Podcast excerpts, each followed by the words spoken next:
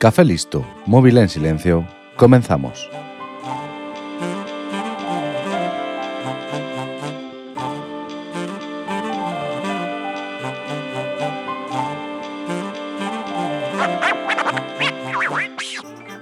Este episodio trata sobre una persona que dijo ser el inventor de algo que cambiaría el mundo. Además, haciendo gala de una increíble generosidad, cedió los derechos de su patente al pueblo español. Algo muy noble siempre que hubiera sido verdad lo que vendía. Hoy en 15 minutos voy a contarte la historia de Arturo Estevez Varela. Para ponerte en situación, esta historia transcurre en la recta final del franquismo. No es que sea determinante para el devenir de la historia, pero sí que es interesante para entender cómo este hombre se la intentó colar a toda una nación. Arturo Estevez nació en 1914 en el Valle de la Serena, en Extremadura.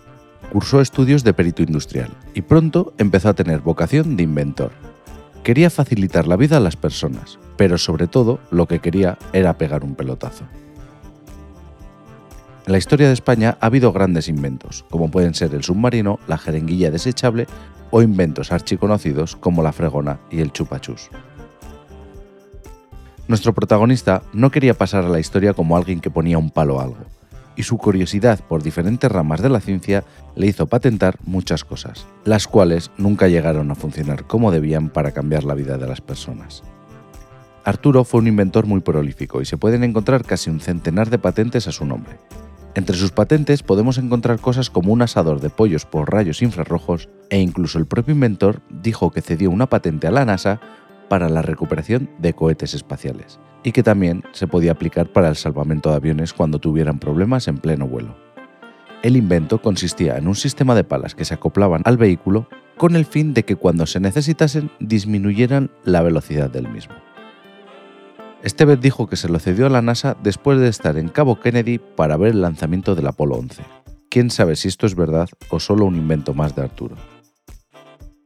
Pero el invento por el que se hizo famoso Arturo Estevez y que según él cambiaría el mundo tal y como lo conocemos, fue el de motor de combustión que funcionaba con agua. Sí, como lo oyes, con agua. Hoy en día está muy presente el cambio de combustibles fósiles a combustibles que no contaminen es evidente que necesitamos un cambio, pero también es evidente que el cambio va a ser muy difícil, que será lento y que los ciudadanos de a pie no somos el gran problema, como muchas veces nos quieren hacer pensar. Pero eso son disertaciones políticas para otro lugar. El caso es que en todas las investigaciones e inventos actuales lo que proponen es el cambio total de los elementos que usamos. Esto es, si quieres un coche que no contamine en su uso, lo que tienes que comprar es un coche eléctrico. No puedes modificar el que ya tienes para evitar así el gasto estúpido de recursos. Pues a principios de los 70 del siglo pasado, nuestro protagonista presentó la solución. No había que cambiar nada de tu vehículo, solo añadir agua al motor y un aditivo especial, algo que nunca explicó lo que era. Y es que un mago nunca desvela sus trucos. Arturo Estevez se dedicó a recorrer España enseñando su invento como si fuera un vendedor ambulante de otra época. Llegaba a cualquier pueblo o ciudad y empezaba su representación. Se ponía en la plaza de la localidad y empezaba a hablar de las bondades de su invento a voz en grito. Esto hacía que la gente sintiera curiosidad y se acercase. Y cuando ves gente en un sitio, pues te acercas. Hoy en día se haría una cuenta de TikTok, porque dudo mucho que tuviera éxito gritando en una plaza. Cuando él consideraba que ya había suficientes personas, comenzaba con su demostración. Cogía un botijo lleno de agua y se lo bebía para acto seguido meter el resto del agua en el depósito de su moto. La arrancaba y se daba unas vueltas por la plaza. Debía parecer magia porque la moto no solo no se estropeaba, sino que no emitía humo, porque seguro que algún incrédulo llegó a pensar que la moto tendría dos depósitos. Yo es lo que pensaría. Arturo Estevez estuvo haciendo esto durante un tiempo, hasta que empezó a despertar la curiosidad de la prensa. Cuando este momento llegó, nuestro inventor se gustó y empezó a mejorar su show. En las entrevistas que concedía, llegó a decir que con tan solo 4 litros de agua y su invento, se podía recorrer 900 kilómetros, y esto sería el fin de las petroleras y su malvado negocio. Cuanto más crecía la fama de Arturo y su invento, más crecía la curiosidad del régimen franquista. Quizás porque vio que todo se le podía ir de las manos, Arturo declaró que cedería su patente al pueblo español, para que España se convirtiera, gracias a su invento, en una gran nación como lo fue en el pasado. Aunque estas declaraciones podían contentar al régimen, la verdad fue que desde el gobierno se encargó un informe técnico del invento, para ver si todo lo que decía Arturo era cierto. Y de la noche a la mañana se dejó de hablar del invento de Arturo. Ya ningún medio de comunicación le concedía entrevistas ni se interesaba por su invento. Arturo estaba solo. Ante este vacío que le hacían tanto desde el gobierno como desde los medios de comunicación, Arturo decidió buscar financiación y aquí es donde entra como socio José Carrera Rey, que era un empresario que vio en el invento de Arturo un pelotazo. Compró la mitad de los derechos por 6 millones de pesetas de la época, que al cambio actual serían unos 715.000 euros, casi 120 millones de pesetas. Como ves, el empresario confiaba mucho en el invento de Arturo Esteve e invirtió una gran suma de dinero. ¿Y qué pasó con el invento que cambiaría el mundo?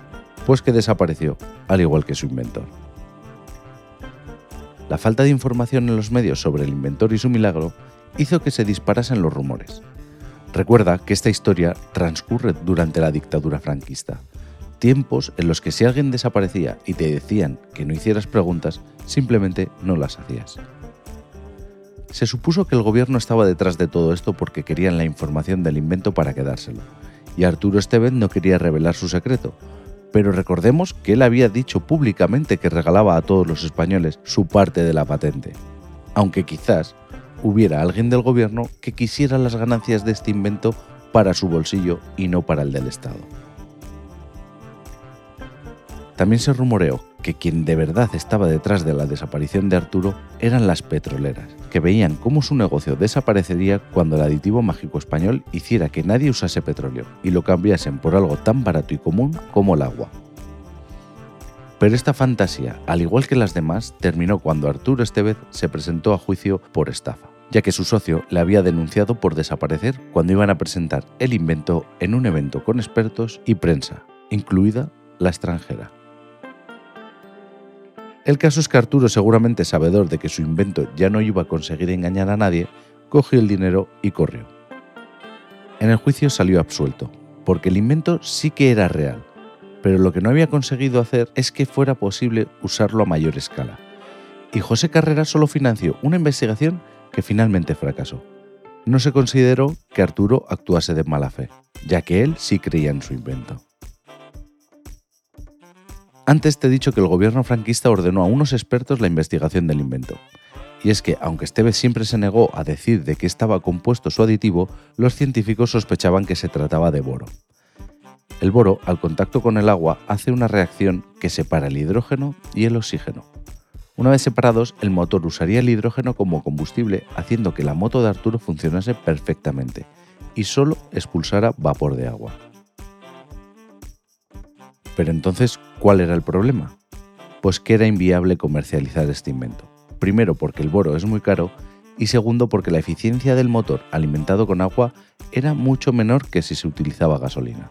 Por esto mismo el régimen dio carpetazo al asunto y hay incluso registros de que Franco dijo, ya está bien, ya hemos hecho demasiado el ridículo. Y es que en un principio desde el gobierno se le dio mucho bombo a Arturo y a su invento, llegando incluso a salir en el nodo. ¿Qué mejor manera de vender la España franquista al mundo que mostrando que la inteligencia de un hombre formado en España podía cambiar el mundo? Y además, este había cedido al país los derechos de su invento por estar agradecido a su patria. Cuando el informe destapó que aunque funcionaba, los datos que vendía Turo eran falsos, desde el gobierno se quiso tapar todo, y me imagino que prohibieron a los medios de comunicación darle más bombo a esto. Lo que podemos pensar ahora es, si Estevez dio con la tecla para obtener un combustible barato, limpio y prácticamente ilimitado, ¿por qué no seguimos investigando en su invento? Pues la respuesta está en unos cálculos que se realizaron recientemente para desmontar la idea de que el invento de Arturo se pudiera aplicar a nivel mundial. Y es que se necesitan 45 litros de agua y 19 kilos de boro para producir 5 kilos de hidrógeno que proporcionarían una autonomía semejante a un depósito de 40 litros de gasolina.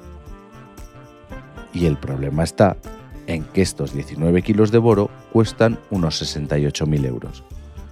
El óxido de boro resultante de esta reacción se podría reciclar y volver a convertirse en boro, pero para ello se gastaría una energía equivalente a 4,4 veces la que se hubiera utilizado en el vehículo. Como ves, aunque Arturo Estevez fue un adelantado a su época, la verdad es que en cuanto al tema del motor de agua, lo que hizo fue estafar a la gente, ya que prometía una autonomía que él mismo sabía que no era real. Y como lo prometido es deuda, en menos de 15 minutos te he contado algo que te ha entretenido o lo he intentado. Puedes encontrarme en todas las redes sociales como arroba arcachofas. Espero tus comentarios y valoraciones en iVoox, Apple Podcasts y Spotify. Y recuerda que este podcast pertenece a Fantasy Factory, donde encontrarás otros podcasts que también pueden entretenerte. Un saludo y hasta la semana que viene.